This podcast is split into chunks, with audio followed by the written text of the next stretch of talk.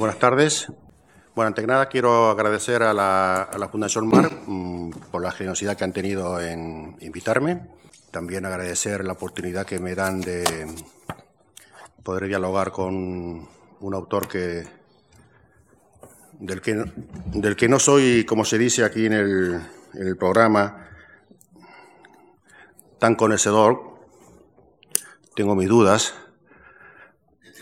pero sí que soy su lector. Es decir, eh, los lectores somos personas que, que leemos para, para saber, para, sobre todo para, para conocer. El conocedor ya conoce y el lector tiene que conocer más todavía. En ese sentido, por eso me es grato poder charlar con él. De hecho, he hecho eh, crítica de, de, varios libros suyos y siempre me quedaron dudas. El trabajo del crítico es un trabajo de, eh, aproximación. Eh, la función del crítico me parece que fundamentalmente ha de ser equivocarse lo menos posible. Y incluso los equívocos eh, también sabe disimularlos lo mejor posible. Pero además, no pero para en descargo del crítico no es fácil acertar porque la obra es polisémica, la obra literaria es polisémica ya por, definición. Y a veces eh, eh, resulta que hay críticos que inclusive descubren cosas que ni los propios escritores eh, sospechaban. Mm, yo de la obra de, Gustavo mm, quería comentar un, par de, cuestiones. Eh, una de ellas eh, tiene mucho que ver hoy eh, con una entrevista que le hicieron a, su agente literaria en la, Vanguardia, Carmen Balseis, y me, llamó la atención en la, entrevista que en, una entrevista donde se habla fundamentalmente de la, industria del libro, de los negocios que Carmen Balsay está, está, eh, tiene entre manos, y de pronto aparecen dos palabras, eh, eh, la palabra dolor y la palabra alegría. Carmen Balsay dice que Gustavo la dejó un día, la dejó en su agencia, y luego volvió. Y cuando la dejó le produjo un gran dolor y cuando volvió le produjo una gran alegría. Pero ella dice ahora que recuerda más el dolor que le causó su marcha que la alegría del regreso. Bueno,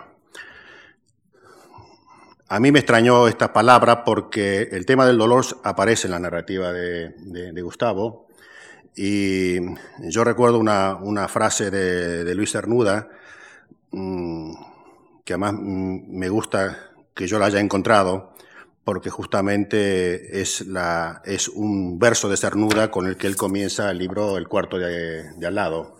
Comienza con, con, ese, con, una cita de, de Cernuda. Cernuda dice, el dolor enseña que una forma opaca puede ser luminosa. Y yo, mm, mm, hoy en el, cuando iba en el, venía en el AVE, yo recordaba que tenía una frase de un escritor, eh, bueno, es, es un actor eh, americano, está Steve Martin, que también escribe novelas y escribió una muy buena hace unos años. Y yo saqué una frase que me, siempre me quedó grabada y tuve que llamar hoy a mi mujer por el móvil para decirle que me la, me la, me la, leyera de, una libreta que tengo. Y es el, es el, eh, Steve Martin dice, es el dolor lo que cambia nuestras vidas. Mm. yo mm, voy a contar una pequeña anécdota. El, dolor, yo creo que es un, el dolor es un, es un asunto, una cuestión eh, eh, transversal, afecta a todo el mundo, pero no todo el mundo lo asimila, lo metaboliza y a no todo el mundo el dolor le hace bien. Eh, yo digo esto porque yo tenía, tuve una vecina que e-, era muy quisquillosa y todavía lo sigue siendo, eh, con un agua, unas gotas de agua que nosotros a veces nos cae de nuestra galería a la suya. Entonces, cada tanto, periódicamente nos protestaba por las gotitas de agua. Pero el verano pasado, a finales de julio, su marido, que tenía 57 años, se murió de un ataque al corazón. Fuimos al sepelio, al entierro, la saludamos y todo aquello. Y yo y mi mujer pensamos, esta mujer, porque además es una muerte muy inesperada, digo, esta mujer, si no nos equivocamos mucho, probablemente no nos venga a hablar más de las gotitas de agua que le caen. El 15 de septiembre subió para decirnos que le había caído las gotas todavía. Esto quiere decir que no le ha hecho bien. O sea, no le ha servido para nada la muerte de ese pobre hombre. O sea, este hombre que es un mártir, un pequeño mártir, ¿eh? que digo, por digo, Dios me libre, pobre hombre, pero va a lograr que nuestra vecina no nos moleste más ni moleste más a nadie. Y entonces fue cuando nosotros con mi mujer diagnosticamos, esta mujer es una sociópata.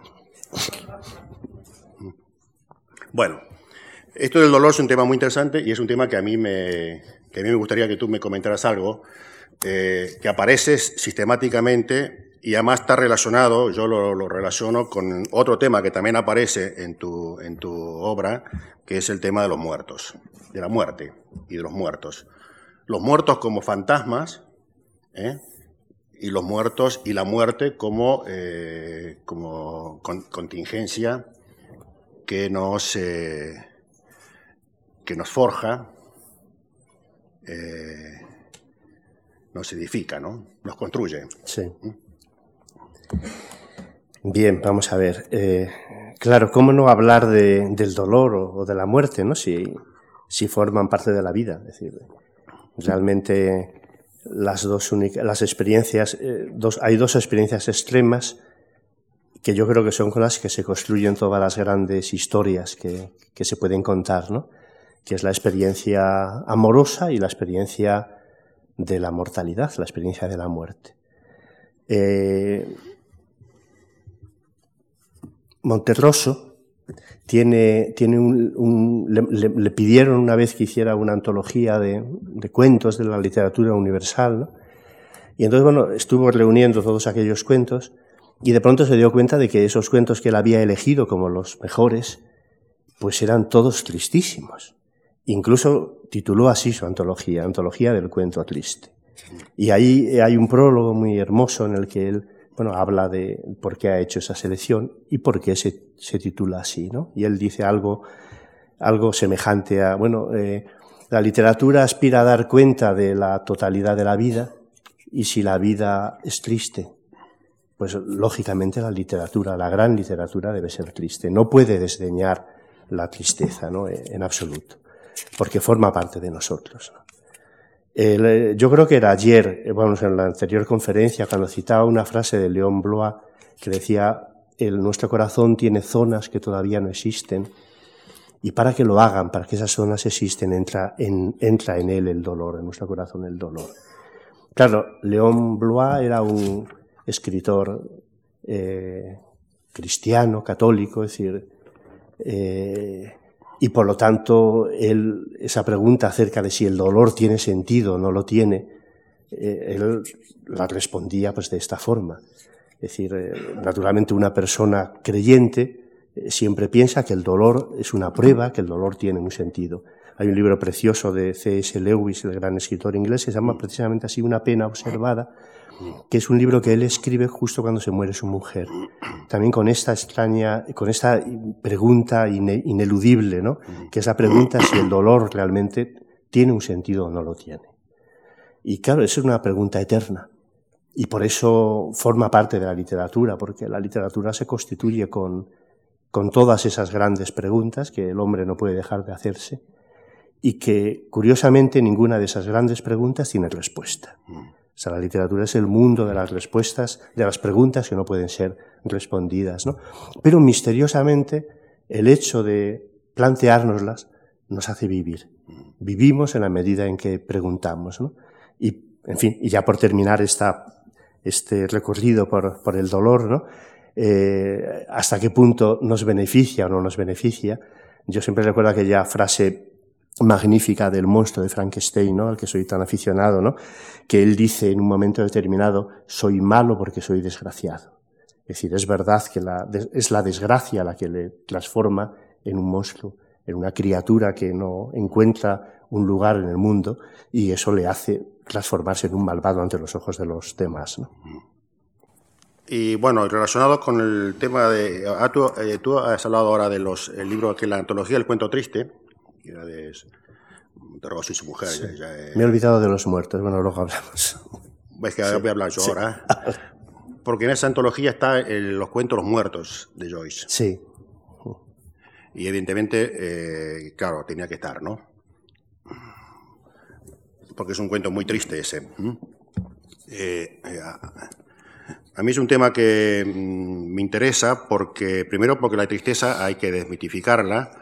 Eh, en Argentina había un, un había un, un, músico en los años eh, 60, que ustedes eh, habrán oído hablar, que se llamaba Palito Ortega. Palito Ortega era un individuo que venía del, del, de provincias y sabía tocar un poco, bueno, tocaba la, rasgaba la guitarra un poco y eh, descubrió, y entonces en la época del pop, el rock y demás. Y se ve que una, alguien le dijo que si él se quedaba callado, no hablaba mucho, y ponía cara de circunstancia, una cara como melancólica, triste y demás, eh, iba a tener más éxito que con su voz y con su guitarra. ¿eh?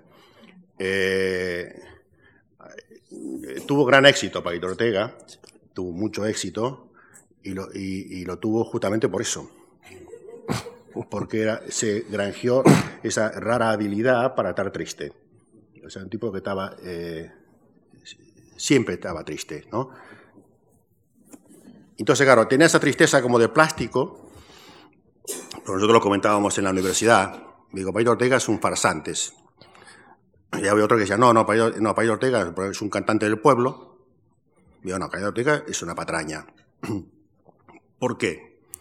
Y te fue todo un debate en un bar en Buenos Aires. Porque su tristeza no es una tristeza insondable, dijo uno. Claro, era verdad, era verdad. Su tristeza no es insondable. Y ahí fue cuando desmantelamos a, a Paito Ortega. Ortega es un farsante cualquiera. Bueno, pero resulta que ahora todo el mundo está muy contento. Ahora estamos en la era de la alegría, los programas, los programas de televisión son todo, todo hay que hacer reír a la gente constantemente. Y entonces la tristeza ha caído, ha caído de pronto, ha caído en, en, descrédito. ¿no? Ya no, no, la tristeza no, no vende. Ese es un cuento muy triste. La película que hizo, que hizo ¿cómo se llama? Eh, Houston, Houston eh, sí. es, tan, es, tan, buena como el cuento. Sí. Y a veces, y yo, bueno, no voy a decir que es mejor ni peor. Es una de las pocas veces que un cuento está a la altura de la película y la película está a la altura del cuento. Eh, lo que pasa es que en, el, en, la película se puede ver algo, visualizar algo que el cuento es imposible, por más bueno que seas escribiendo, y que es cuando cantan, cuando canta aquel hombre. Aquel, aquel, claro, eso es una cosa que te, pone así. De todos modos, a mí la escena que, por la que supongo que Monterroso habrá incluido ese cuento, es cuando al final, eh, cuando de ellos regresan de la cena, se instalan en la habitación, está nevando en Dublín, y ella de pronto recuerda un amor de juventud. Eh, esta es una escena eh, tremenda porque ella comienza a llorar y el marido que no se acaba, no se entera de nada, no, eh, no entiende nada. Esta es la nota perversa, la nota irónica que, que le insuma eh, Joyce a la, a la, cuestión, pero así todo, así a pesar de la perplejidad casi grotesca del personaje, así todo, el cuento sigue siendo una escena tremendamente triste, tremendamente triste. Esto de los muertos aparece en la vida nueva, en la vida nueva aparece eh, mm, en, eh, en, tu, en tu antología de madres, que me parece buenísima, esto ya te digo a ti personalmente, no, te lo dije nunca, pero te lo digo a ti, eh, en ese libro, porque yo escribí una reseña de ese libro eh, y yo decía que, yo digo, aquí están todas las madres, pero aquí seguro que falta una. Y no falta ninguna. Están todas. Y si yo no hubiera leído, y si yo hubiera leído la mitad del libro, hubiera dicho que seguro que falta la madre de los asesinos. Pues va Gustavo y escribe la madre de los asesinos. La madre de los asesinos. A mí me gustó mucho. Y entonces hay una madre que a mí me dejó, me dejó así muy tocado, que es la madre muerta. ¿Eh? Porque esto tiene una relación dialéctica entre la madre muerta y los hijos huérfanos. Mm. Eh, Yo escribí una reseña de tu libro, eh, el, pequeño heredero, y, la publiqué. Y fíjate, me di cuenta dos años después, cuando la releí, que yo, en lugar de poner el hijo, eh, el heredero, el heredero, em, el pequeño heredero, puse el pequeño huérfano. Y no se dieron cuenta en, el diario, la publicaron tal cual. ¿eh? Pero es que la orfandad está muy relacionada, ¿no? La, la desheredad, o sea, tú juegas con la, la ironía está en desheredar eh, en heredar eh, al desheredado ya por, ya por, ¿no? por, su, por, por, su condición. Eh, de, los, de los muertos, en la, bueno, en la, en la, carta cerrada hay varias, hay varias, varias referencias, la muerte física, esto, y cómo funciona, cómo esto oprime este, este, este fantasma. Y esto es otra realidad también. Yo no sé si ustedes habrán dado cuenta, pues si leen alguna vez El País, yo hace cosa de cuatro años atrás leí una esquela que se publica anualmente. A mí me dejó muy, muy perplejo. Es una esquela que publican unos padres para un hijo que murió, supongo que a los 14 o 15 años, que se llama Jaime. Yo un día descubrí esa, esa esquela que decía, eh, mm, mm, hoy cumple años todavía te seguimos recordando eh, y para nosotros siempre serás nuestro pequeño hijo. Pero a mí me, dejó porque yo me hice una composición de lugar eh, y, pensé, eh, los padres, los hijos que pierden, los padres que pierden un hijo, que es lo peor que le puede pasar a un ser humano, que el hijo muera antes que ellos. Pero resulta que al año siguiente volvió a ponerse, o sea que esta gente todos los años publica la misma esquela. Y este niño va creciendo. Cada año tiene un año más. ¿Mm? Bueno, eh, bueno, yo ya no puedo decir más nada sobre esto, pero sí, que tú puedes agregar algo, porque seguro que, que, está ahí, lo tienes ahí muy esto, ya. muy trabajado, digamos. Eh. no, bueno, la verdad es que está... Bueno, aparte también como dispositivo, que esto es otra, también otra, otra cuestión, ¿no? la, cuestión es la cuestión, digamos, casi ontológica y después está la cuestión, como, eh, la cuestión, digamos, de cocina literaria, como dispositivo que eso te permite a ti, digamos, eh, te permite enfrentar dos realidades, la realidad, la realidad real y la realidad sobrenatural, y ahí entra el tema de lo sobrenatural, pero lo sobrenatural, claro, hay que hacerlo verosímil, ¿no? Y la realidad también hay que hacerla verosímil, y tú has descubierto que la realidad es más verosímil cuando más la enfrentamos con lo sobrenatural. ¿Mm? Es una idética que a Hegel le hubiera interesado mucho. Eh, a ver, a ver, a ver qué digo, que es un tema complicado. No, sí que es cierto. Mm, sin, claro, lo que pasa es que de esto nunca eres eh, consciente de lo que haces, pero sí que es cierto que ese tema, el tema de la muerte y el tema de los muertos, aparece de manera reiterada en, mis libros. ¿no? En, en, la carta cerrada, en mi última novela, pues en efecto toda se construye en torno a la muerte de un niño y, y, como esa desgracia de alguna manera condiciona por completo la vida de esa familia y sobre todo pues lleva a la madre hasta el límite, digamos, de la, de la locura, ¿no? Puesto que se niega a aceptarla. Entonces a mí uno de los, de los mitos que más me, que más me atraen es el mito de Orfeo. Es decir, ese afán de descender al, al mundo de lo inferior para recuperar a su amada, ¿no? Eurídice, ¿no?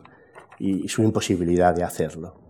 Entonces, eh, la madre de mi novela, sin ella darse cuenta, eh, se comporta un poco como Orfeo, ¿no? Al negarse a aceptar la muerte de, ese niño, ¿no? Y todo, a partir de ese instante, toda la, todo lo que pasa en esa familia está condicionada por esta negativa de ella a aceptar ese hecho, el hecho de que ese hijo suyo, decir, eh, haya desaparecido en, las circunstancias en que lo, en que lo ha hecho, ¿no? Y bueno, y a mí me atraen especialmente estos personajes, los personajes que se niegan a aceptar las cosas, que se niegan a aceptarlas, que tienen siempre esa especie como de punto de locura. ¿no? Yo creo que ahí entramos en esa especie de dimensión de un poco de lo poético de lo que, de lo que hemos hablado, ¿no? y que sería mi aspiración, creo que cuando estoy escribiendo, a pesar de que soy un novelista, ¿no? Sin embargo, en, mis novelas y en mis relatos siempre hay esa especie como de búsqueda de lo, de ese instante un poco en que lo, eso que podemos llamarlo lo poético aparece, ¿no? ¿Y qué es lo poético? Yo creo que quien lo definió mejor que nadie fue Federico García Lorca, que dijo algo así como que la, poesía es lo que está en el filo, a punto de caer en ese lugar del que no se puede volver. Eso lo dijo de una manera deslumbrante. ¿no? Y bueno, pues para entender eso, no, hay ninguna otra imagen mejor que la del, la del funámbulo en el circo, ese que está suspendido sobre un cable o el trapecista. Por eso el circo a mí también me atrae eh, enormemente, ¿no? Es un mundo que desde que soy, desde que soy, desde que era niño me ha atraído, ¿no? Y que, y que bueno, que siempre me encanta volver, ¿no? Por esa especie de, de dimensión, mm, sí, cercana un poco como a lo, a lo sobrenatural, ¿no? Entonces todos esos personajes, que están en ese lugar sin darse cuenta. Yo recuerdo una, una anécdota que cita León Tolstoy, que es maravillosa, de un, una especie, como un obispo que anda visitando por allí los, los eh, monasterios que hay por aquellas costas de, de, las islas griegas, ¿no? Y entonces de pronto llega allí a un lugar perdido, eh, que hace muchísimo tiempo que esos monjes no reciben ninguna visita, y se encuentra con un grupo de, de monjes, ¿no? Y entonces, bueno, está hablando con ellos y entonces de pronto les pregunta, les empieza a preguntar y descubre que no saben ni el Padre Nuestro, que se han olvidado. Dice, pero bueno, ¿cómo es posible que no sepan ustedes esta oración? Si es la oración básica de nuestra, de nuestra religión, ¿no? Y entonces, bueno, pues está allí varios días y se la enseña eh, pacientemente, ¿no? Y entonces, bueno, ya se despide de ellos y cuando está andando por, cuando ha cogido la barca y está navegando por el mar, entonces de pronto ve algo extraño y se fija y ve que varios, esos monjes, esos tres o cuatro monjes que había allí, vienen andando sobre el agua y este se queda, claro, maravillado y asombrado de aquello, ¿no? Y entonces de pronto llegan allí y le preguntan, perdone, monseñor, en fin, o como les llamaran.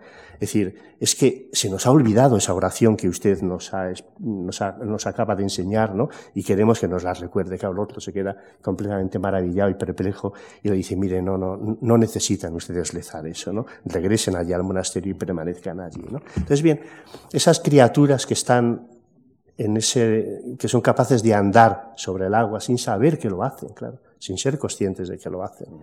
Entonces esa es para mí la dimensión poética real, ¿no? Y hay muchos momentos en la vida en que realmente nos situamos en, en un lugar así y en una situación así. Y, y, esos momentos son los que yo persigo con mis novelas, ¿no?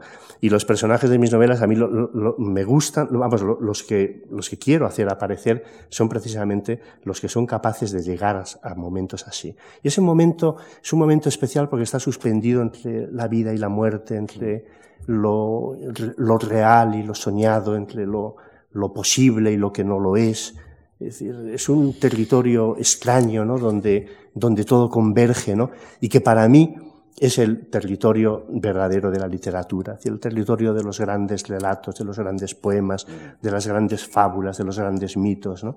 Entonces, por eso yo constantemente trato de situarme en ese terreno y no sé si lo consigo o no, pero incluso mis novelas realistas están siempre llenas de, de incursiones, son como los fragmentos de esas viejas historias, de esos grandes relatos, aparecen en mis novelas. Yo trato de que aparezcan sin buscarlo de una manera tampoco demasiado consciente, es decir, vienen a mí según lo estoy escribiendo, ¿no? Porque yo creo que ese es el poder, digamos, de la imaginación. Yo no entiendo la imaginación como una facultad que nos permite alejarnos del mundo, sustituir la realidad siempre insatisfactoria por otra más grata, más hecha a la medida de nuestros deseos o de nuestros anhelos, sino que la imaginación nos permite ahondar en lo real, ahondar en ese territorio, digamos, no explorado, digamos, de, lo real, ¿no? Entonces es una especie como de, de la, mm, la realidad, la, imaginación nos permite unir realidades que en principio están separadas. El mundo, por ejemplo, de, de los animales y el de los hombres, mm.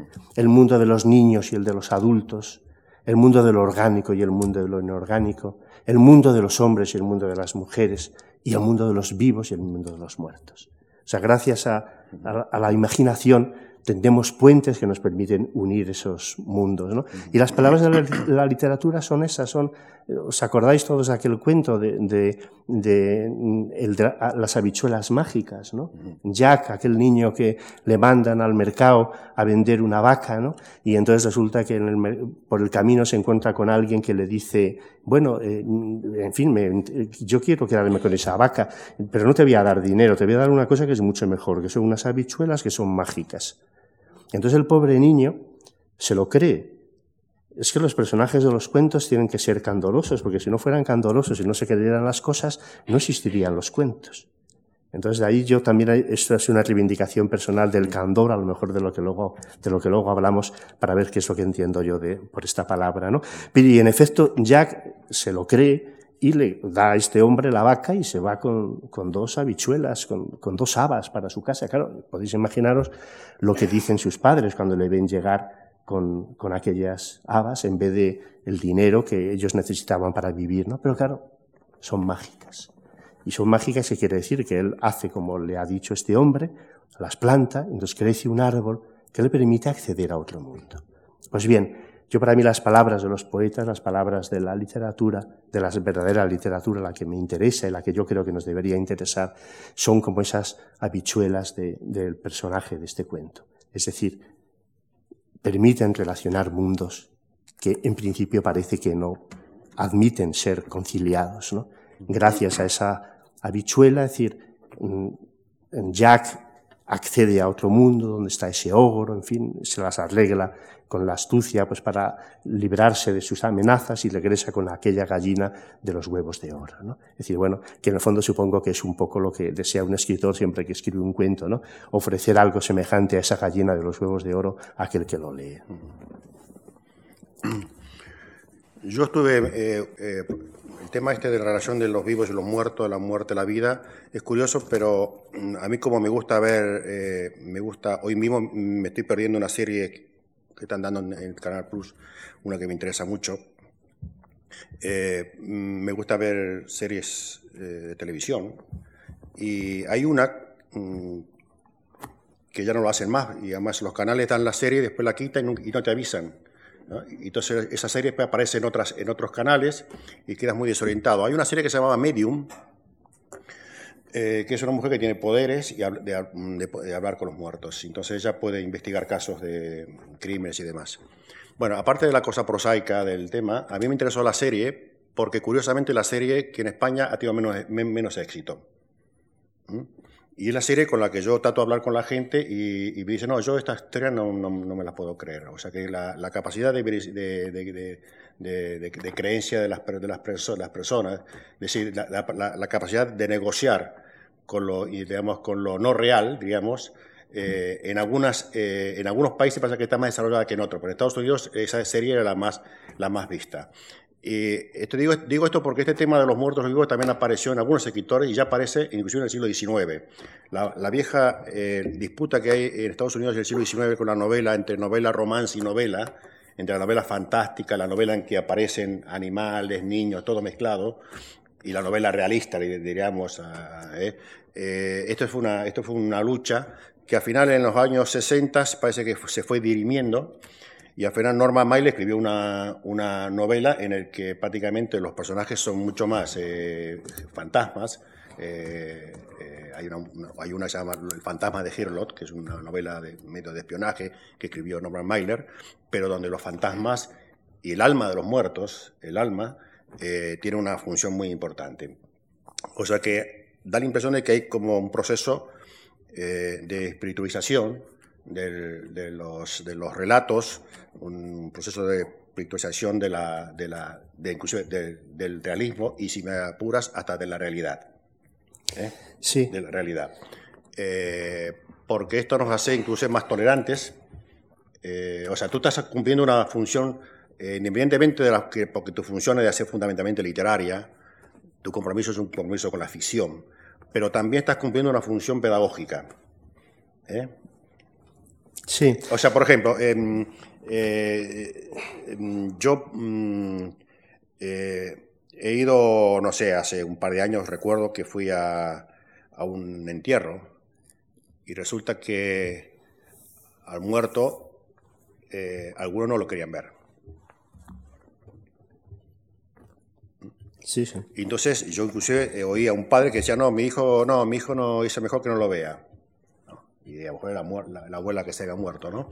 O sea, entonces, esto quiere decir que aquí hay un problema, aquí tenemos, aquí tenemos un, un, problema, ¿no? O sea, aquí nos llegan los relatos, ¿entiendes? Aquí nos lleva ni el relato familiar, ¿no? Que, que, que hacía de, de, trampolín para que nosotros nos enteráramos, ¿eh? y, y, bueno, por eso digo que tu literatura sí que también cumple esa otra, esa otra función. Sí, porque ese yo creo que en el, en el a pesar de que, claro, la muerte es una experiencia que desde un punto de vista racional, pues es, en fin, es inapelable. Eh, sabemos, somos seres biológicos y entonces sabemos que tenemos que morir y, y, por lo tanto, pues en fin, no hay discusión posible, no cabe discutir sobre esto, ¿no? Bueno, es, y hay mucha gente que es lo que te dice. Pero, en fin, bien, esto no, no es convincente porque hay algo en nuestro pensamiento que es incompatible con la idea de la muerte. Es decir, ahora mismo, por ejemplo, se acaba de publicar un libro de Elías Canetti que se llama El libro de los muertos, mm. que es un libro, mm, bueno, incompleto porque él no llegó a escribir toda su vida, según él confesó en muchos momentos, fue escribir esa, ese libro en el que él iba, eh, bueno, a, su propósito en el fondo era derrotar a la muerte, ¿no? es decir, escribir un libro que fuera definitivo, porque él nunca aceptó el hecho de, morir, no solamente él, sino todavía peor, la gente querida, los seres que amaba. Y entonces, bueno, yo creo que en el fondo esto no lo aceptamos nunca, y basta que pensemos en las personas queridas que hemos perdido. Es decir, a pesar de que sabemos que es imposible que vuelvan al mundo, sin embargo siguen vivos en nosotros y nos acompañan eternamente. Es decir, no hay manera de desprendernos, digamos, de esa presencia. ¿no? Entonces, por lo tanto, hay una incompatibilidad en nuestro pensamiento con la idea de la muerte. Y claro, la literatura, que como os comentaba hace un momento, tiene muchísimo que ver con estas preguntas eternas, con estas grandes preguntas sin respuestas que mm, siempre acompañan al hombre, no puede dejar de, de preguntarse qué es lo que pasa con esa experiencia límite. ¿no? Y hay una cosa terrible en los muertos, que es su soledad. Yo recuerdo siempre, bueno, aquel verso tan eficaz y tan impresionante de Becker, ¿no? Que solo se quedan los muertos. Pues es verdad, qué soledad impresionante a la de los muertos, ¿no? Es decir, en, en... pero hay otra cosa, otra cosa. Hay una frase de Pirandello, que no siento no recordarla exactamente, que dice algo así, como que deberíamos aprender a mirar las cosas con los ojos de los que ya no están con los ojos de los muertos, de los desaparecidos. Es decir, eso nos causaría dolor, ¿no? Pero nunca el mundo nos parecería más hermoso y más lleno de luz que entonces.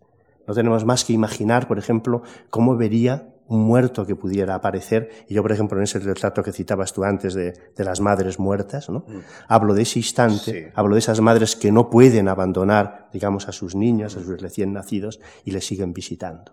Pero claro, les visitan, pero lógicamente no pueden acercarse a ellos, porque un muerto está fuera de la realidad, no puede acariciarle, no puede cogerle en sus brazos, ¿no? Está allí ese niño y no puede acercarse a él. Y entonces esa mirada, ¿cómo es esa mirada? Es decir, ese niño puede ser más hermoso ante los ojos de alguien que desde la mirada de esa muerta que le egresa porque le ama. No hay forma de imaginar una belleza mayor que esa, ¿no? ¿Cómo vería un muerto un simple vaso de agua? El vaso de agua que él no puede beber, ¿no? Cómo ve en aquella película maravillosa de Berman, Fanny y Alexander, ese padre que de pronto regresa al final y se encuentra con su hijo, cómo ve la casa por la que ya no podrá andar nunca, ¿no? Y por la que sigue deambulando como un fantasma, ¿no? Bueno, esto son materia de, relatos, y, y porque nos hacen preguntarnos y porque acerca de lo que, de tantas cosas, ¿no? Y sobre todo porque aparece esa luz de la que tú hablabas antes, ¿no? Esa extraña luz que hay en lo, a veces en lo más oscuro, ¿no? Esa especie de extraña vida que aparece en, en, el lugar más insospechado, donde parece que hay más dolor, de pronto uno encuentra algo que, que, que representa en toda su pureza la vida. Hay una serie por televisión en la sexta, los días viernes a las 11 de la noche, que se llama, perdonen que sea tan prosaico, pero, pero es que eh, que se llama Caso Abierto, y cada vez que, cuando acaba el, cada capítulo, eh, aparece el espectro del muerto, del asesinado, que, que viene a reconciliarse con su, mejor dicho, le, da la oportunidad a su asesino de reconciliarse con él, porque le pide, porque lo, lo, viene a perdonar, sí. viene a perdonarle, ¿no? Hay una, eh, hay una novelista americana que se llama Donna León, que también escribe novelas policíacas, pero las escribe en, inglés, pero no las, ella las publica en, Italia, pero no las publica en italiano. Y entonces ella escribe sobre todos los casos que ella estudia de su detective, detective el comisario Brunetti. Y Brunetti tiene una mujer que se llama Paola, y Paola es una experta en Harry James. Harry James. Y como ya van varias novelas que eh, comisario Brunetti eh, eh, ve a su mujer leyendo a Harry siempre, siempre muy atareada con Harry James, en, en esta última novela le pregunta, Paola, te tengo que hacer una pregunta, mm, después de cinco o seis novelas, o sea, como hace siete años de estos, que más o menos coincide con los años, cada novela son como tres o cuatro años de matrimonio, digamos, ¿no? Y dice, Paola, ¿por qué te interesa tanto Harry James? ¿No? Y entonces Paula le contesta, porque, porque Henry James comprende las cosas y nos hace comprender las cosas a nosotros lo que los leemos. Está bien, ¿no? Sí. Lo que pasa es que está bien, pero yo no sé si eso es cierto. Es decir, yo no sé si la literatura, no me acuerdo quién, no me acuerdo quién lo dijo, pero hay una frase que no se me ha olvidado, ¿no? Que dice, la literatura no sirve para comprender el mundo, sino para iluminarle. Entonces yo creo más bien en esto. Es decir, yo creo que la vida no hay manera de entenderla, no hay manera de entender el mundo, ni, ni saber por qué nos suceden las cosas. Pero sí que es cierto que hay ciertos relatos, ciertos cuadros, ciertas músicas que tienen el poder de iluminar la vida. Entonces yo creo que ese poder de iluminar, que es el poder, digamos, no solamente del arte, sino de las, de las palabras verdaderas que nosotros en algún momento determinado somos capaces de pronunciar, ¿no? Es el verdadero poder de, que hay en los grandes artistas y que hay en los grandes poetas, ¿no? Sin ninguna duda, ¿no? No, eso lo dice Paola. Sí. eso, lo dice Paola. Yo no lo digo eso. Ya. ¿eh? Sí, sí. Y también es cierto que Harry James no nos hace comprender muchas cosas. Entre otras cosas porque no es fácil y aparte porque se mete en unos berenjenales eh, de conciencia, de, dramas, eh, y además para su época, bastante complicados de poder comprender. Pero estoy de acuerdo contigo que sí ilumina muchas cosas. ¿Eh? Eh, no, bueno, pero a la vez es cierto que las grandes historias siempre comportan una enseñanza. Eso es una cosa indiscutible. Lo que pasa es que a veces es una enseñanza que es difícil de saber en qué consiste, ¿no? y eso, por ejemplo, pues está muy presente en todo el mundo de los cuentos, ¿no? Que se cuentan a los niños, ¿no? Al niño le interesan esas historias. Le, le, interesan por dos razones, fundamentalmente. Primero, pues porque, porque por el adulto que se das cuenta. Claro que un cuento, fundamentalmente, pues es un acto de amor de un adulto hacia su, hacia su niño. Entonces, por eso son tan importantes. Yo no me canso de decir a todos los adultos, por todos los sitios que voy, que por favor, que a los niños hay que contarles cuentos. Sí, sí, sí, es decir, que no basta con alimentar a un niño, con vestirle, con procurar para el lugar calentito para que no pase frío y no coja enfermedades, sino que hay que contarle historias, hay que contarles cuentos, sobre todo en ese momento que para mí es el momento fundacional de la literatura, que es el momento en que el niño se tiene que ir a la cama. Y entonces. Es, pesado. Y ¿eh? se enfrenta, sí, es, pesado. pero eso es importantísimo. le gusta. Es importantísimo hacerlo. es decir, ese es un momento especial porque el niño se va a encontrar solo, se tiene que quedar en su cama, en su cuarto, se tiene que enfrentar a la noche, que es un territorio incierto, donde no sabe lo que va a suceder, ¿no? Y entonces le pide a su padre o a su madre o al adulto que está allí cerca que le acompañe y antes de despedirse de él le pide que le cuente una historia. Entonces esa historia que le cuenta el adulto es una especie pues como de, como de pequeño refugio. Yo siempre he visto el cuento como una casita de palabras, ¿no? Que el adulto construye para el niño y para que el niño se encuentre un poco como a resguardo, ¿no? Como aquella casita de, del cuento de los tres cerditos, ¿no? La casita de paja es, la, es la, la, casita de la literatura, no la casita de piedra, la casita de paja, ¿no?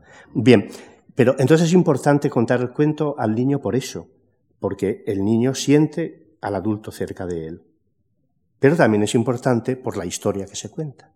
Y las historias, las grandes historias, los grandes cuentos, los cuentos de los hermanos Green, Para mí los cuentos de los hermanos Grimm son uno de los grandes tesoros de la, de la humanidad. ¿no? Yo creo que en esas naves que dicen que han mandado por ahí al, al, al, espacio, ¿no? En fin, por si se la encuentra alguna, alguna raza por ahí perdida, por si hay en otro planeta, ¿no? Seres eh, que, que, que, tal vez alguna vez vayan a recibirla, ¿no? Cuando incluso nosotros no hayamos dejado de existir, ¿no? Simplemente con que en esa nave estos seres encontraran los cuentos de los hermanos Green y supieran leerles, eh, entonces sabrían lo que había sido el género humano, sin ningún género de dudas. ¿no? Ahí en los cuentos de los hermanos Green está todo.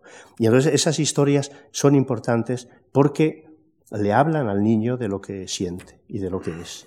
Le hablan de su propio corazón. Entonces, eh, hay una frase de Chesterton que yo me parece maravillosa.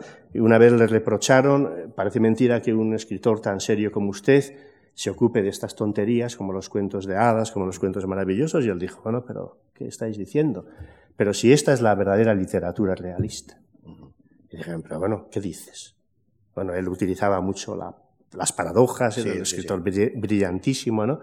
Pero claro, tenía toda la razón. Lo que quería decir es que el que quiera saber lo que hay en el corazón de un niño, mejor que preguntar a un pedagogo, mejor que preguntar a un psicólogo, hará bien en asomarse a esos cuentos, porque son esos cuentos los que hablan de sus anhelos, de sus temores, de sus sueños, etc.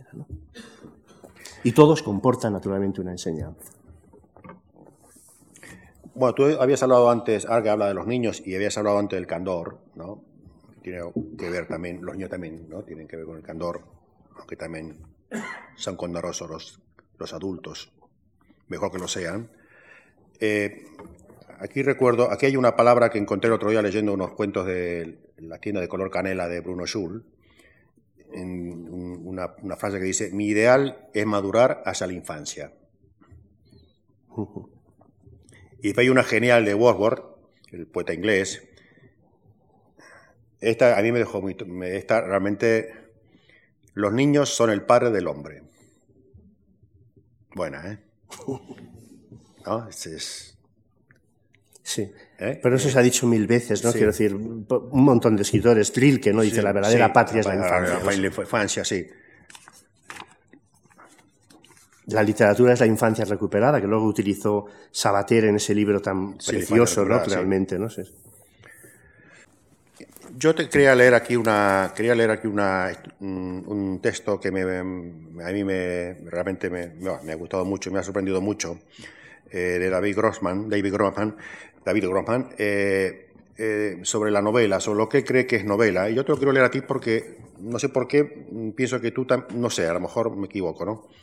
Pero si no estás de acuerdo, por lo menos lo, vas, lo vas a encontrar, está bien. Dice, escribir una novela significa, en gran medida, tener la responsabilidad absoluta de decenas de personajes. Nadie se brindará a escribirlo para nosotros. Nadie les dará vida a cada momento.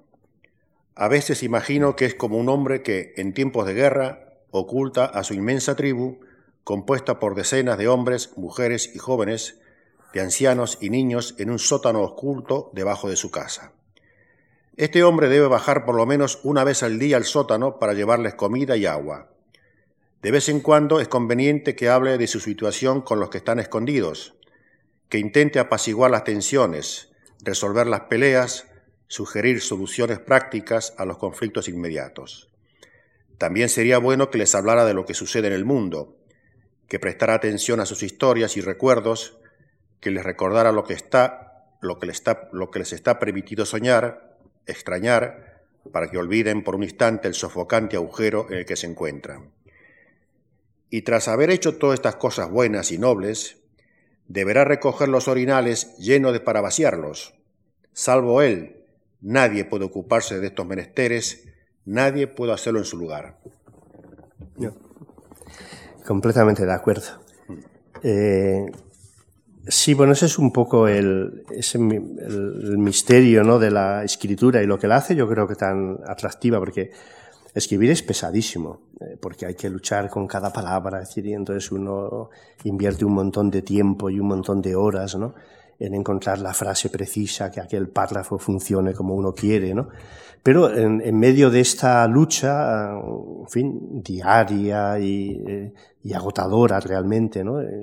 Pues de pronto uno se sorprende encontrando cosas que no esperaba encontrarse. Y esa es un poco la maravilla de escribir, o sea, que uno aguanta pues porque, bueno, pues siempre con la esperanza de que le pase lo que le pasó otra vez, es decir, bueno, a ver si tengo suerte y como, en fin, me pasó hace meses, de pronto doy aquí con algo que, que bueno, que tenga el poder de levantar todo esto, ¿no? Y, y, esas, y eso inesperado siempre tiene que ver muchísimo para mí con los personajes, con los personajes. Los personajes realmente, mm, yo sé que hay muchos novelistas que no, que esto lo cuestionan, pero los personajes realmente llegan a, vivir su propia vida.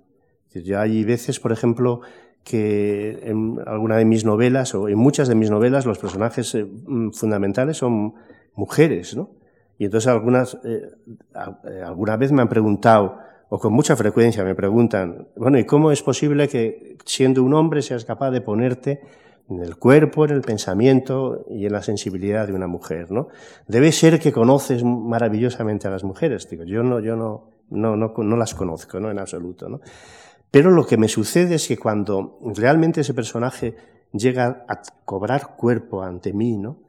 Entonces eh, yo es que me convierto en una especie como de cronista. Simplemente tengo que anotar lo que ese personaje me dice, estar pendiente de sus pensamientos, de, en fin, de sus eh, sensaciones, ¿no?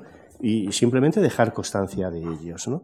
Y esos personajes realmente llegan a tener una vida eh, una vida que en cierta forma es independiente de mí, ¿no? Hasta el punto de que a mí me pasa una cosa muy clara, ¿no?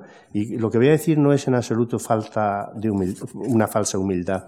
Es decir, yo mis libros no les vuelvo a leer nunca, nunca he vuelto a leer un libro mío. Eh, por el temor a encontrarme con todos sus defectos, ¿no? Y, y bueno, y mm, produce tal malestar que, que jamás los he vuelto a leer, ¿no? Alguna vez alguna página cuando he tenido que hacer alguna lectura, pero un libro completo nunca lo he vuelto a hacer, ¿no? Y sin embargo me acuerdo mucho de mis personajes. Mis personajes siguen vivos. Mis libros no sé dónde están, pero mis personajes siguen vivos. ¿no? Hasta el punto de que muchas veces, sobre todo con alguno de ellos, digo, pues qué pena, qué pena hablo con él ¿no? y le digo que no hayas tenido la suerte de encontrar un escritor mejor que supiera contar tu historia como te mereces. ¿no? Esto sí que se los digo a mis personajes, ¿no? porque me parece que, que no he estado como escritor a la altura de lo, que, de lo que ellos me han revelado en el momento de estar escribiendo. ¿no?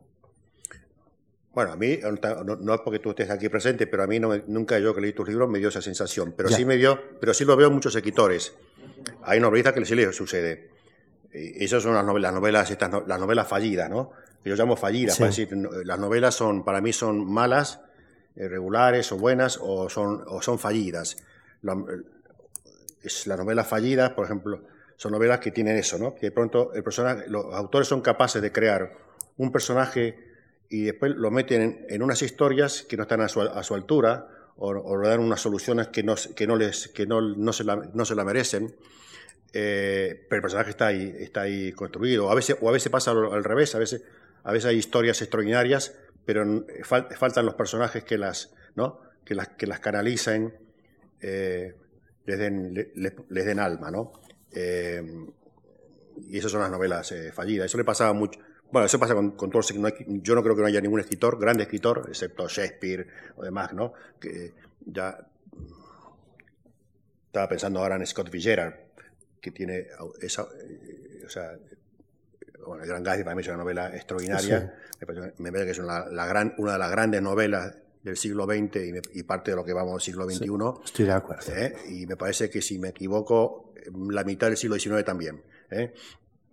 Pero, pero que ha repetido otras novelas que son francamente fallidas. Pero, pero era un hombre, me parece, como pasa también a Hemingway, incapaz de escribir una novela mala, digamos, ¿no? Es una novela mala, digamos, eso también es una novela impublicable, ¿no?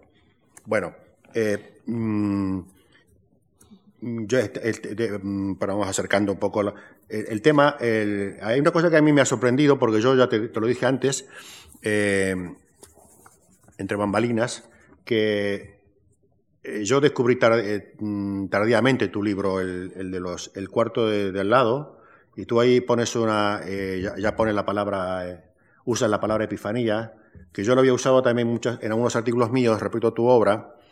Eh, en tu obra la epifanía funciona a través de la palabra, pero por ejemplo hay, hay algunos cuentos de Soledad Puertolas que también funcionan, pero son, no son las palabras, sino que son las, las, situaciones, las circunstancias, ¿no? De pronto una circunstancia determinada eso aparece mucho en los cuentos de ella, una circunstancia concreta, visualizar una, una persona, una pareja en un determinado sitio, eso le revela una, una realidad que estaba escondida. En el, caso tuyo es, eh, funciona como las palabras, como funcionan las epifanías en Joyce. Joyce escribió un libro de epifanía que me parece que está en eh, estaban en la Universidad de Buffalo. Eh, allí, no sé si alguien, aquí se intentó publicarlas hace ya 20 años, no sé si se habrá hecho que eran unos pequeños textos que escribía eh, Joyce, escribía unos pequeños textos, y después algunos de ellos, eh, si consideraba, los metía en sus novelas. En, en, Retrato de una artista adolescente hay varios de esos, eh, pero que él las escribía aparte. O sea, él los escribía como tú, escribes, como tú has escrito el cuarto de al lado, ¿no? Suponte que tú ahora coges un texto del cuarto de al lado y lo metes en, un, en una próxima novela. Pues él hacía, él hacía lo mismo. Eh, aquí tengo un. Voy a leer rápidamente, no, no, doy mala lata. ¿eh? O sea, un, un test, una epifanía de Joyce, ¿eh? porque están, no están traducidas prácticamente. Y esta está muy bien traducida. Dice: se acerca. Esto lo, lo escribió él, en ese, digo, en, ese, en un cuadernito que tenía que se llama Epifanías. que tiene evidentemente una, connotación eh, religiosa, porque la había estudiado en un colegio de jesuitas y, demás. Entonces él le da la vuelta, le da la vuelta, terreniza, digamos, la revelación cristiana, digamos. ¿no? Se acerca de noche cuando la ciudad está en calma, inviolable, silenciosa, completamente envuelta en un manto. Desciende de su sede eterna para visitar al último de sus hijos, la más venerable de las madres, como si ambos hubiesen sido siempre una y la misma cosa ella conoce los secretos más íntimos del corazón y por esto es amable. No pretende nada, mientras dice, yo puedo provocar cambios, puedo determinar una influencia imaginativa en el corazón de mis hijos. ¿Quién se apiadó de ti cuando te encontrabas desolado entre los extranjeros? ¿Cuántos años te amé cuando yacías en mi regazo? Sí, no, la verdad es que ese concepto ese concepto de epifanía de Joyce para mí es un concepto esencial, claro. Es decir, yo la verdad es que sí, o sea, de alguna manera cuando escribo, siempre, a pesar de que escribo relatos, y esto parece que es más propio, digamos, de la, de la poesía, ¿no? pero siempre ando buscando el, el, llegar a ese momento en que de pronto, no sé cómo expresarlo, es decir, es un poco, la epifanía es un instante Sí, tiene casi que utilizar un lenguaje religioso, una especie como de instante de iluminación, como de revelación, ¿no? Como ver una llama sobre las cosas, ¿no? Esa llama que aparece en Pentecostés sobre la frente de los apóstoles y de la, y de la Virgen, ¿no? Pues hay instantes en que de pronto las cosas y las criaturas que hay a nuestro alrededor aparecen coronadas por una llama. Y esto yo creo que todos sabéis perfectamente a lo que me estoy refiriendo porque habéis vivido instantes así. Y entonces yo cuando escribo voy buscando, digamos, esos momentos, esos momentos especiales que en el fondo son momentos de vida. Son momentos de vida, momentos un poco inexplicables, momentos de adoración también, momentos de fascinación. Porque para mí la literatura siempre tiene que ver con la fascinación. hay una frase de Isaac Dines en que es una escritora a la que yo adoro,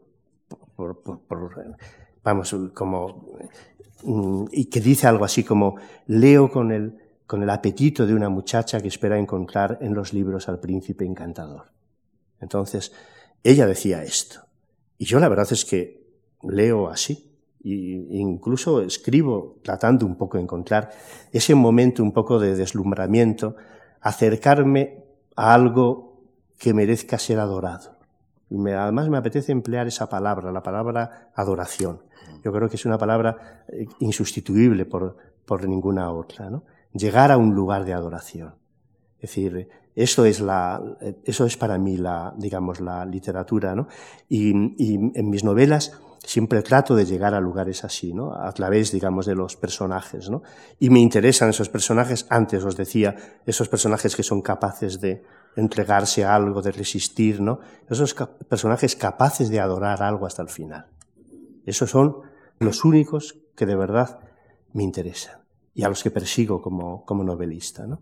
Y esa persecución me lleva, eh, claro, es egoísta porque de alguna forma me da vida estar, digamos, estar a su lado, ¿no? Es decir, la, la literatura es fascinación, es llegar a un lugar encantado. Y claro, pero hablar de fascinación, en, fin, nos llevaría mucho tiempo, ¿no? Es decir, eso está muy bien contado en el cuento de los hermanos Grimm de la Bella Durmiente, ¿no? Es decir, este príncipe que, que va por un camino, es decir, eh, se dirige, vete a saber a dónde, ¿no? Y de pronto siente una extraña llamada que le hace abandonar ese camino e internarse en un bosque. Y no sabe qué es lo que le está sucediendo, qué es lo que tira de él, ¿no? Pero él abandona el camino y se interna en el bosque. Tiene la fortuna de que justo esa llamada se produce cuando se han cumplido los 100 años del fin de la maldición. Y por lo tanto, como la maldición ha cesado, pues entonces aquellas zarzas que eh, invaden el bosque se van apartando y él ve un sendero y por ese sendero llega a ese palacio donde todos están dormidos. ¿no? Y allí es donde se va a encontrar con esa estancia donde está esa muchacha bellísima, esa princesa, que está, en principio parece que está muerta, pero sin embargo tiene el brillo y el resplandor de la vida. ¿no? Y entonces, claro, se queda contemplándola, se acerca a ella y la besa. Este es el cuento, y ella despierta. Pero claro, el beso en este cuento tiene de alguna manera el significado simbólico de la, de la pregunta. Es decir, ¿quién eres? En el fondo eso es lo que dice el príncipe, ¿no? ¿Quién eres? ¿Qué haces aquí? ¿Qué ha pasado en este lugar? O sea, el príncipe pregunta, no se conforma con contemplar ese lugar encantado, sino que quiere saber lo que ha sucedido. Y esto también es la literatura. O sea, la fascinación es, por una parte, sentir esa llamada, pero también es el deseo de conocer lo que ha sucedido y luego el tercer momento es hacerse cargo de ello. Porque en los cuentos de los, en el cuento de los, hermanos Green, si os acordáis, los dos, una vez que se han despertado y se han enamorado, descienden juntos y regresan al mundo. Y entonces los, los hermanos Green, en un párrafo que es maravilloso, siento no tenerle aquí para leeroslo, te cuentan cómo al tiempo que ellos van descendiendo por las escaleras, todos, todos despiertan, los soldados que duermen, los caballos que están en el establo, las moscas que hay sobre la pared, es decir, un, un, criado que estaba a punto de dar un sopapo a, en fin, a, un pinche, pues se lo da, eh, una, una mujer que estaba desplumando un pollo sigue desplumando el pollo, es decir, regresa en el fondo al mundo real con toda su, eh, maravillosa vulgaridad, porque en, ese, en esos momentos lo cotidiano y lo vulgar es maravilloso. ¿no? Luego, por lo tanto, en la literatura están presentes estos tres elementos para mí. Por una parte, eso, esa llamada de la fascinación, del encantamiento, el deseo de conocimiento. Queremos conocer el mundo, queremos conocer la vida. Todas las grandes preguntas, como las grandes historias, como os decía hace un momento, están llenas de preguntas, pero también la idea de la responsabilidad hacernos cargo de algo. Y esa pareja que regresa, es decir, ha descubierto ese amor, pero ahora tienen que aprender a hacerse cargo el uno del otro.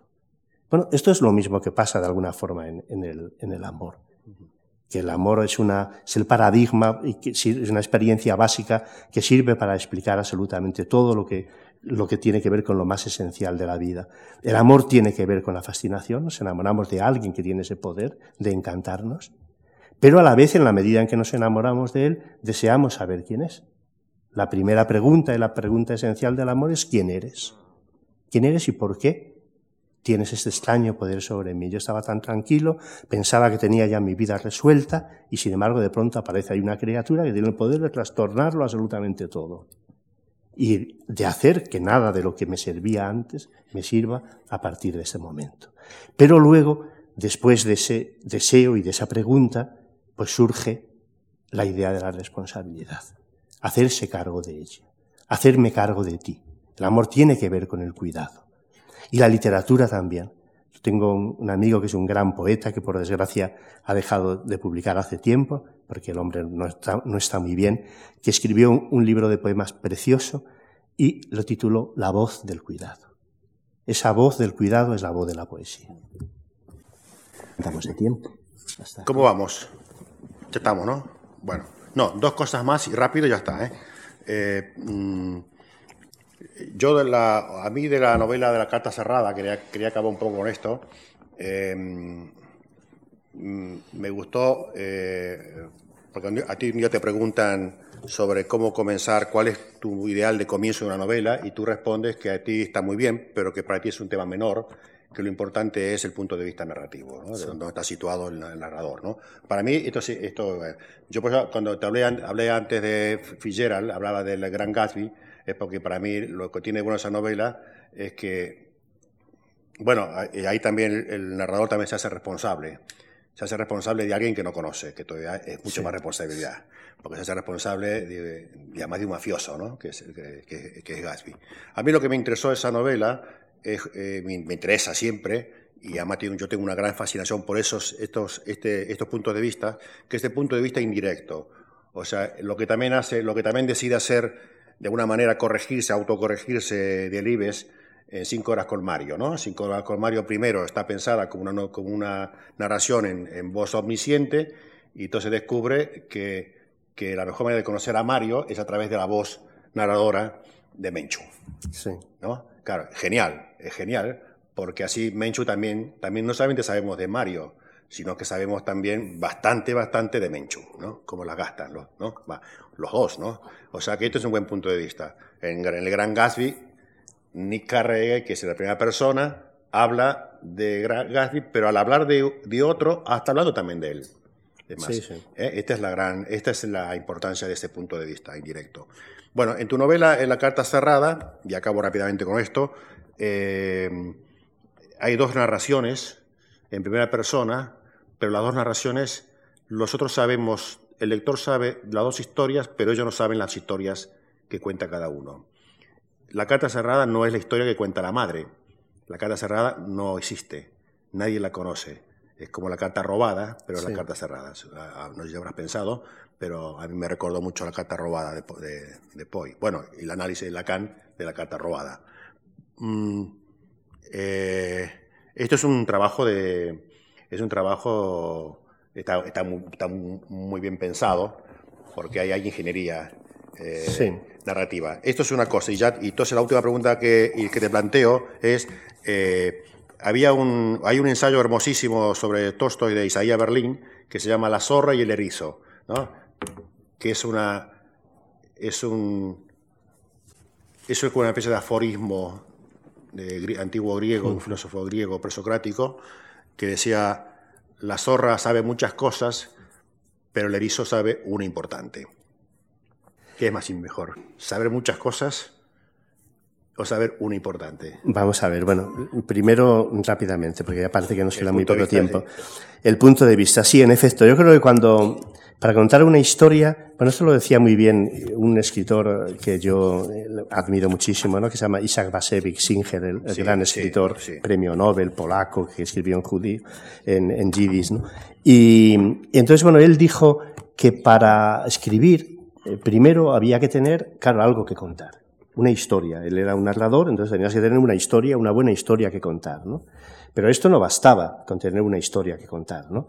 porque tú tenías que, tener la necesidad de contarla. Es decir, que te apasionara contar esa historia. Sentir que incluso él, iba más lejos y llegaba a decir, tener la sensación de que esa historia solo la puedes contar tú y nadie más la puede contar. Y que por lo tanto, si tú no la cuentas, pues deja de escucharse en el mundo. En fin, no sé si esto es muy importante o no, pero, pero bueno, si es una historia hermosa, pues el mundo en cierta forma pues se ha empobrecido ¿no? con, con el hecho de que se haya dejado de contar. ¿no? Y luego la, tercera, la tercera, eh, vamos, el la tercera cosa era que, que esa historia tuviera que ver naturalmente con la vida de, del autor, que tuviera, expresara su individualidad, su punto de vista, su manera de ver el mundo, su mirada sobre el mundo, de alguna forma.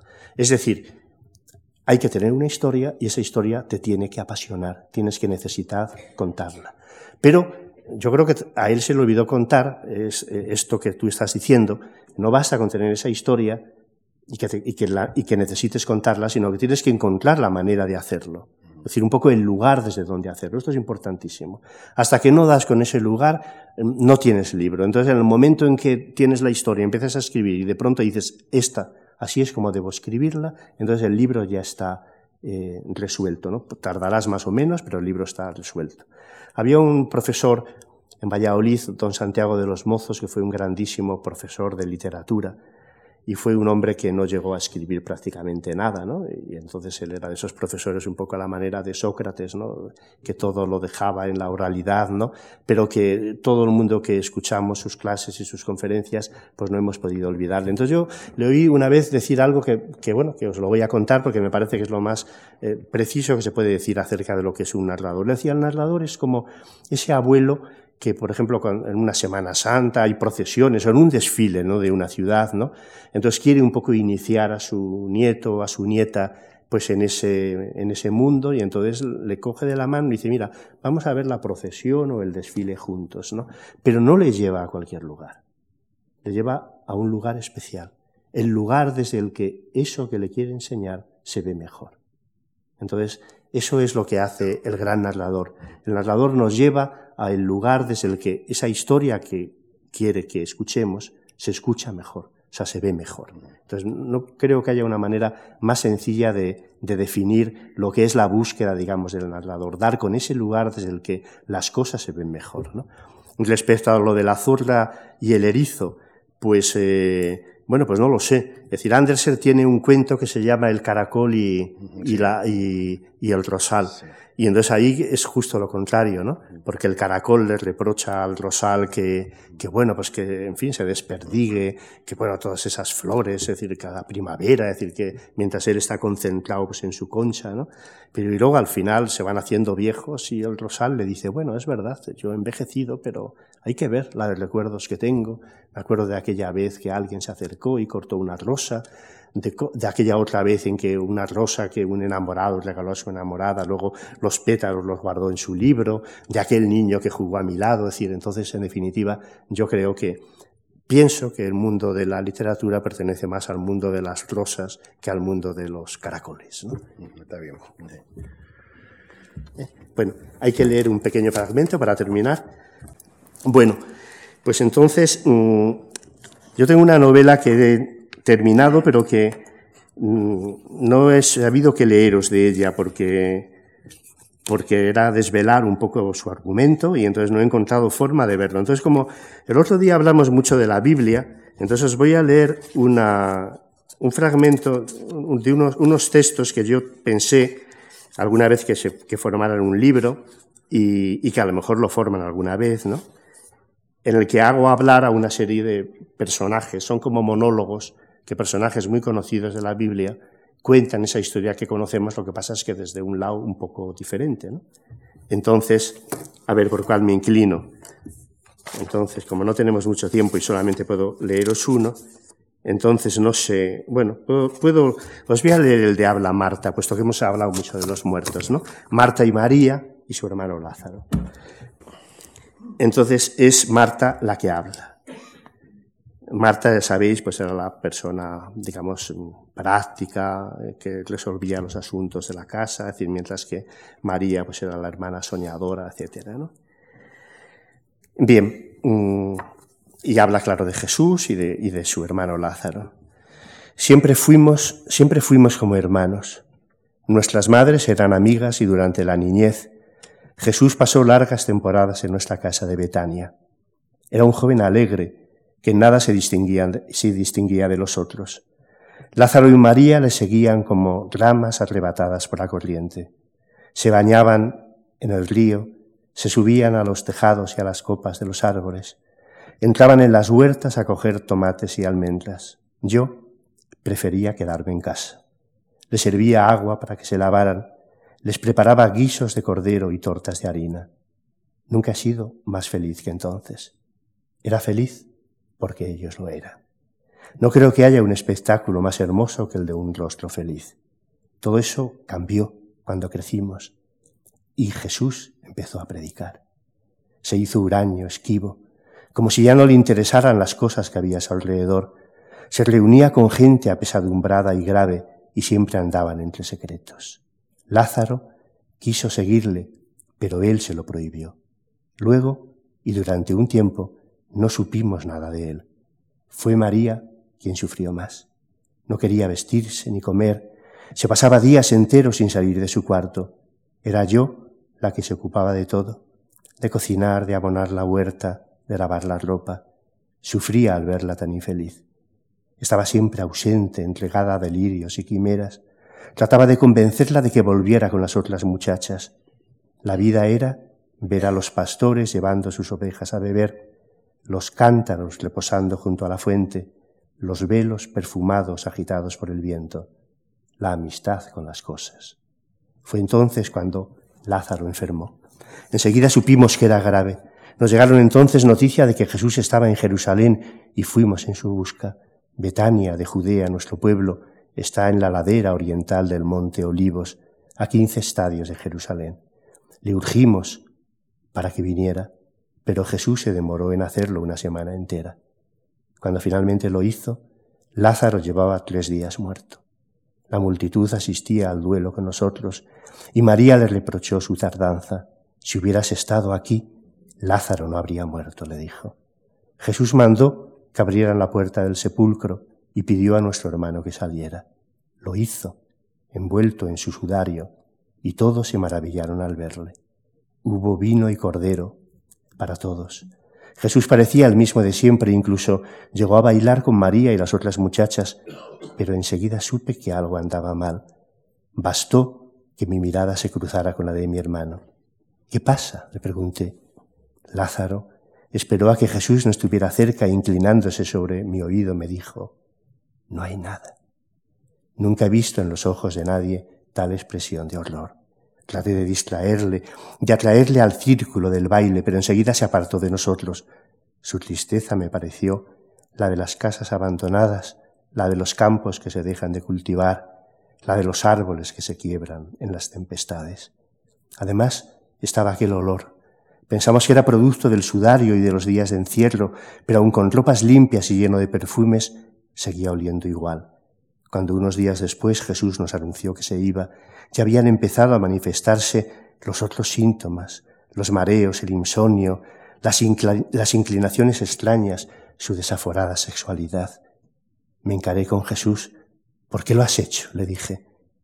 Tu hermana me lo pidió, me contestó. Pero no es el de antes, insistí. Ninguno lo somos, murmuró con una expresión de profunda tristeza. Vivir es estar enfermo. Empezamos a vivir en esa enfermedad. Pronto no pudimos ocultarla a los ojos del pueblo. Lázaro se despertaba en plena noche con extrañas pesadillas que le hacían gritar escandalosamente. Espantaba el ganado y los niños pequeños se ponían a llorar cuando le veían. No hay nada, repetían sus ojos cuando se cruzaba con alguien en el camino. Comía y devolvía la comida.